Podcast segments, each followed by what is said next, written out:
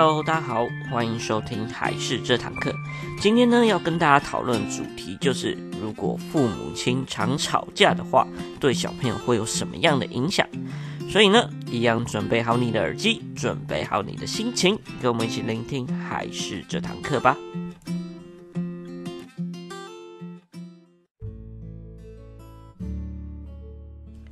Hello，大家好，我是海事的木须。那今天讨论的主题蛮有趣的，就是因为我最近在跟我老婆聊天，然后我们就有聊到一些像是小时候的一些印象，就可能是一些小时候比较白痴的事情啊，又或者是同学之间的事情，然后之后我们就聊回到家人这样，但不知道为什么，就是聊回到家人的时候，就一定就会聊到就是父母亲在吵架这件事情。那通常我们很小的时候，例如像我们还在幼稚园的时候啊，很多东西都会是片片段段的，又或者是根本记不太起来。但是有没有发觉，就是父母亲吵架的时候，还有他们吵架的场景，却非常容易记得住，就好像最近才发生一样。就不晓得大家有没有跟我们一样的状况，就是诶，明明小时候的事情记不太清楚。但是父母亲吵架的事情却又是超级印象深刻的。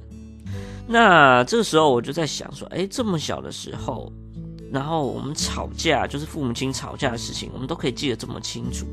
因此来说，就是吵架这件事情，对于当时还是孩子的我们，一定是相当冲击的一件事情，又或者是影响可能会对我们来说非常深的事情。所以呢，今天就要来跟大家聊聊，如果父母亲太常吵架，或者是说吵架很凶的话，会对孩子产生什么样的影响？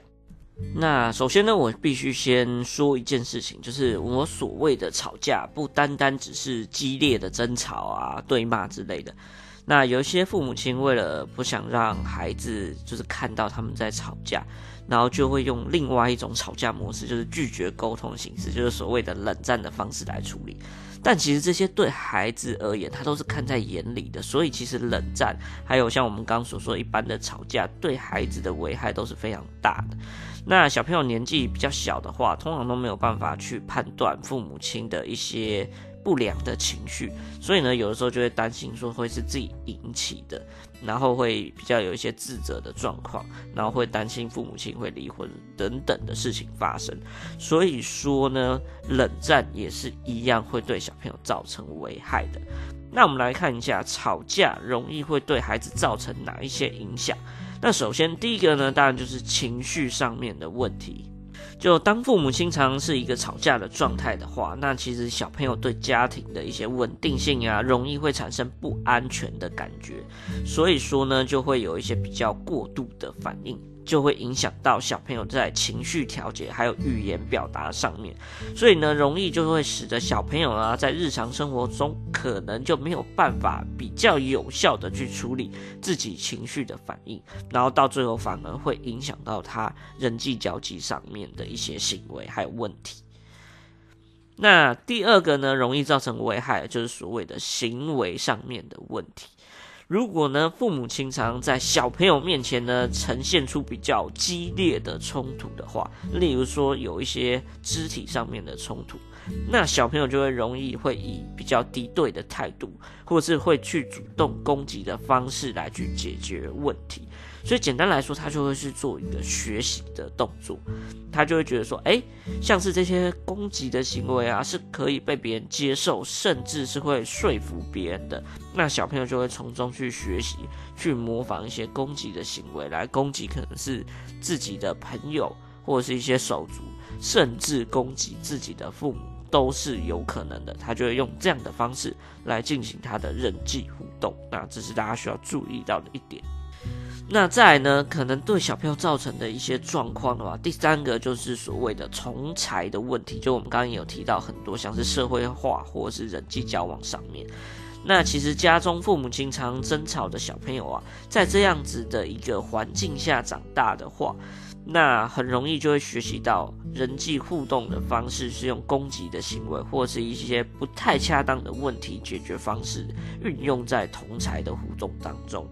所以呢，也有研究有指出啊，其实家庭的气氛比较紧张的小朋友，他会更不容易结交到朋友，或者是没有朋友。所以这是需要稍微注意到，小朋友如果处于这种环境下长大的话，就会有这些问题的产生。而其实父母亲所争吵的一些，像是频率上，还有强度上，还有冲突的内容上，都会不同程度的去影响到小朋友。像是频率比较高的话，就有研究有指出，如果小朋友的话，就容易会出现行为上面的问题，然后还有小朋友的忧郁的程度也会越来越高，那适应就是社会的能力会越来越低。所以简单来说的话，就是他会跟小朋友的问题、行为上面的问题产生比较正相关。所以也就是说，父母的冲突越多的话，那小朋友的行为问题可能就会越多。那再来的话，就是就是一些冲突的强度。那冲突强度的话，简单来说就是比较低冲突的。就是可能就是比较低声的争吵，而比较高的冲突的话，就是有一些像是身体上面的攻击。所以说呢，如果当小朋友啊目睹父母亲有一些攻击上的，激烈啊，或者是语言更加争吵的激烈的话，会容易使得他情绪会变得比较紧张。然后，如果冲突又更大，越来越大的话，那小朋友的负面感受啊，例如像是一些容易悲伤啊、无助啊、焦虑啊，或是安全感低啊，或是常常会觉得有威胁感的状况会越来越多。所以呢，高强度的状态也会对小朋友造成影响。那另外的话，冲突内容也是非常重要一点，因为呢，如果当小朋友啊看到父母亲有冲突的话，他很常会觉得说是自己的问题，又或者是呢，真的是因为他的原因的话，小朋友就会更容易感受到自责。然后就会觉得说，哎，父母亲之后产生的一些冲突都是由自己所造成的。那这样子的话，反而就会让他自责程度越来越高，然后影响到他自己的内在情绪，借此呢，就会连锁更多的一些生活适应上面的问题啊，等等的。所以呢，其实父母亲的吵架会非常直接的影响到小朋友的发展。但是我们想一下，怎么可能不吵架？就是人跟人相处都一定会有摩擦，所以呢，重点的不是我们不吵架，然后让有一些冷冷战发生之类的，而是我们应该去怎么样去处理吵架当下以及吵架后的一些情境，去让小朋友的危害稍微降低一点。这样，所以说重点呢，我们就会依照这样子，就是吵架当时以及吵架后的一些状况，然后来给大家一些建议。那第一个呢，就是简单来说，就尽量不要在小朋友面前争吵啦。那其实吵架就是一个我觉得很正常的一个宣泄夫妻之间的一个负面情绪，但是呢，有可能的话还是要尽量避开小朋友，因为呢，在父母亲如果当着孩子的面争吵的话，那那小朋友当然会觉得。难过，以及会觉得有一些分离感或距离感，那也很容易让他怀疑或自我怀疑。所以说呢，当然能避开就尽量避开，但是呢，就算避开了，也要先稍微尽量冷静。那因为有的时候可能反应过于激烈，就可能会大吼大叫啊，又或者摔东西，那这样一定会被听到。因为小朋友他不笨，他也不聋。所以说呢，沟通归沟通，那尽量还是要冷静，然后避免过度的一个冲突会比较好。就像我们刚刚前面有说的，比较高强度的冲突对小朋友的危害也会是越大的。在第二个呢，就是其实我觉得争吵是一定会发生的，但重点是要去积极的去处理问题，就是吵架就是。一定是因为有问题，所以才吵架的嘛，对不对？所以呢，吵架其实也是一个意见的沟通的方式，但我们不能让吵架就是最后只是沦为就是真的在吵架而已。所以呢，最后一定要把问题放在解决上面。所以说呢，当夫妻有吵架的状况产生的话，如果能够有比较积极的态度，或是去建设性的方式去处理解决冲突的过程，让小朋友了解的话。这样子的话，对小朋友而言也是一个蛮好的机会学习，就是去学习如何去正向处理冲突的方法，还有一些方式。这样子呢，冲突不见得就会是一直都是不好的，反而可以让小朋友去了解，哎，我们会有冲突是正常的，但是我们要去面对它，以及想办法来解决，这样才是一个比较健康的态度。再呢，最后一个建议就是事后的话，尽量让孩子去了解吵架的原因以及怎么样调整，然后并且要告诉他不是因为他的问题。那小朋友多半都会有我们刚刚所讲的这些担心，就会觉得说，诶，爸爸妈妈吵架是不是因为自己不够乖？再加上自己又可能没有办法做到什么样的事情，所以通常都会显得非常的无助，甚至有的时候会开始自责或怨恨自己的产生。那这也是为什么会对小朋友造成极大心理阴影的地方。所以呢，我就觉得你吵架过后的话，和好一定要让小朋友知道，并且呢，也可以在事后跟他们讲说，诶，为什么我们吵架？那最后我们是怎么做？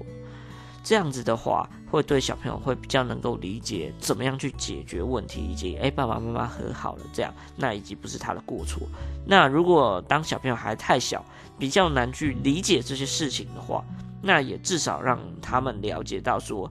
我们现在已经和好了，并且不是因为他们的问题。这样子的话，也比较容易可以让孩子去避免他自责，还有负面的情绪产生。所以呢，这件事情我觉得是事后非常重要的，一定要让小朋友知道说，哎，到底是什么原因，那我们怎么解决，那已经不是他的问题。这样，